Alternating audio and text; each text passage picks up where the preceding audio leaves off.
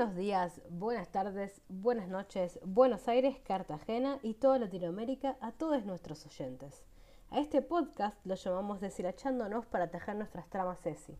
En un intento de tomar una situación problema y a través de la bibliografía que aprendimos y reflexionamos durante la diplomatura en formación en educación sexual integral que hicimos en la UNSAM, desmenuzarlas y reinventarlas de nuevo. Conformamos este podcast Paloma Elbert, Karina Alvarado, Fabiana Taboada y Estela Maris Rodríguez. Empecemos. Para introducir la situación problema que nos convoca hoy, quiero empezar invitando a Karina Alvarado. Caru, ¿quieres contarnos un poco de qué se trata esta situación problema?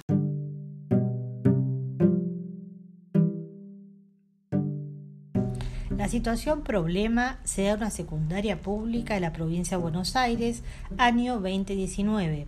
Una chique de sexto año se acerca al equipo de orientación escolar en marzo para manifestar que ya había iniciado un tratamiento hormonal una vez cumplidos sus 18 años y que a partir de ahora quiere que lo nombremos como Mateo, respetando su identidad de género y que su familia lo va a acompañar en este proceso de cambio. El año anterior ya había comentado sobre su orientación sexual al equipo técnico y también lo había manifestado a sus pares, quienes lo aceptaron sin ningún problema. Resultó más difícil la aceptación de les profesores y preceptores, quienes en lugar de nombrarlo como Mateo a referirse a Elie, lo hacían por su apellido al tomar lista, lo cual lo arrojaba a una situación incómoda producto de las creencias de les profesores que de esta manera vulneran su derecho a la identidad de género. Gracias, Caru, por introducirnos. Para comenzar el análisis, quiero presentar a la compañera Fabiana Taboada. Fabi, ¿cómo abordamos una situación problema de esta índole? ¿Qué herramienta tenemos para analizarla? Buenas tardes, ¿cómo están todos?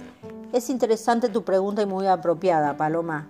Cuando pensamos en cómo abordar la educación sexual integral en las escuelas, sabemos que contamos con una serie de herramientas. Sin embargo, Nuestras prácticas y experiencias nos indican que no hay una receta para hacerlo. Además, ante la presencia de un caso como este o tantos otros que pueden presentarse, su análisis nos permite identificar posibles recorridos y estrategias que podemos implementar. Pero a su vez, cuando comenzamos a trabajar sobre la ESI para encontrar un camino que nos permita acompañar, reconocer y respetar al otro, nos encontramos con que aún hay temores basados quizás en falsas creencias, prejuicios y modelos sobre la sexualidad y la educación sexual, incorporados a lo largo de nuestra historia personal, a través de tradiciones culturales, sociales y escolares que hemos transitado. Surge entonces e inevitablemente la pregunta por lo que nos pasa es esta una de las posibles puertas de entrada, dado que sin lugar a dudas también podríamos implementar otras en el análisis para este caso. Entonces, ¿por qué nuestra lección? Porque es sumamente necesario, al plantearse este interrogante, analizar y reflexionar en profundidad los propios supuestos sobre la sexualidad y la educación sexual.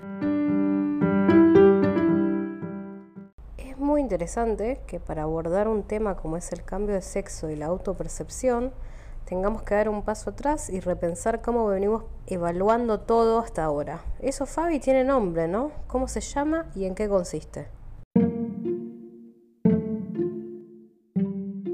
Sí, sí, esto nos obliga a repensar modelos enraizados en nuestra sociedad que tienen que ver con la heteronormatividad. Sobre esto, Connell destaca la forma como las escuelas abordan la sexualidad por lo general, las clases de educación sexual enseñan una interpretación heterosexual y reflexiva de los deseos de los estudiantes. Existe una construcción heterosexual de lo masculino y lo femenino como opuestos. Existen, o mejor dicho, esto lo podemos ver en frases como el sexo opuesto o los opuestos se atraen. Estas frases recorren gran parte de la cultura informal entonces, em, la heteronormatividad eh, constituye los estereotipos de género femenino y masculino, invisibilizando la diversidad de orientaciones que existen. Ahora, entendiendo qué es la heteronormatividad, igual no alcanza para este análisis. Estela Maris Rodríguez, vos tenés mucha experiencia en este ámbito. ¿Qué les pasa a los docentes con esta temática? Buenos días, buenas tardes, buenas noches a todos. Hola Paloma. Bueno, y sí, la pregunta acerca de qué les pasa a los docentes con esta temática es crucial, ya que existe una fuerte resistencia aún en los docentes acerca del abordaje de la ESI como contenido curricular específico según los niveles y modalidades. Más de las veces esto se debe a los prejuicios, a las falsas creencias, a los estereotipos de género, como así también al desconocimiento de la ley 26.150-06. Lamentablemente, a 15 años de la promulgación de la ley ESI, aún no se puede visualizar una real implementación en las escuelas para lo cual resulta crucial que podamos abrir el juego en nuestras instituciones educativas y habilitar la pregunta por lo que nos pasa, primera puerta de entrada de la ESI, tal como lo planteaba recién Fabiana, que facilita la reflexión sobre nosotros mismos. La escena relatada puede ser paradigmática, lamentablemente, de muchas otras que aún se siguen reproduciendo en el escenario escolar, donde se puede ubicar la heterosexualidad como natural y también como universal y normal. O sea que, al final, es toda una cuestión de repensar la mirada que tenemos de lo que aprendimos, que es lo normativo, y observar la realidad que existe, que es de un arco iris multicolor.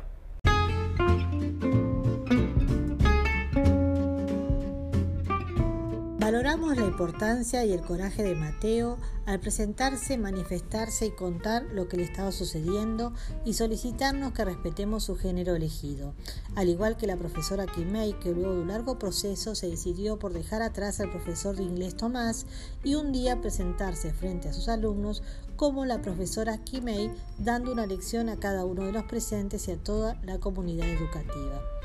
En relación a la autopercepción en nuestro país, en mayo del 2012 se sancionó la ley 26.743 Identidad de Género Autopercibida, que es considerada como la vivencia interna e individual del género tal como cada persona lo siente. Puede corresponderse con el sexo asignado al momento del nacimiento o no. No existe una sola palabra que totalice la autopercepción, son un montón de sensaciones, factores, valores, emociones, etc. Es importante destacar que la identidad de género autopercibida es un derecho en el país y si ésta no coincide con el sexo biológico, puede, podemos rectificarla en nuestro DNI.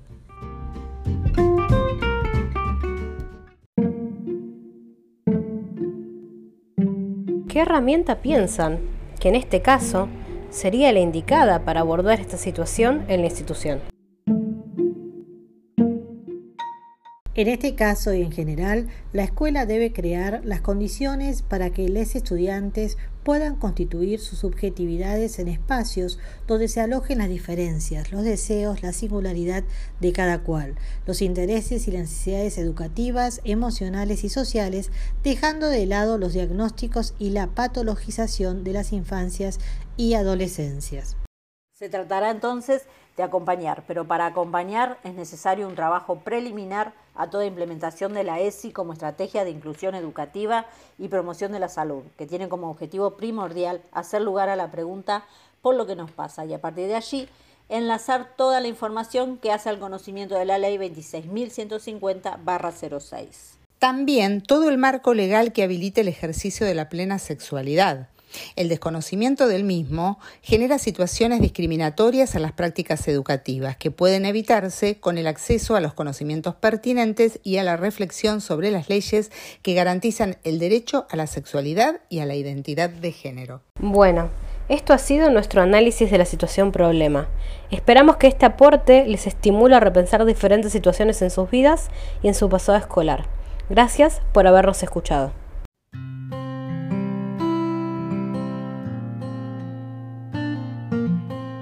Para finalizar, pensamos que como docentes no se trata de juzgar, porque parafraseando a Domincián y a Paván, nunca es el cuerpo equivocado, sino el construido con los diferentes materiales de la historia erógena del sujeto.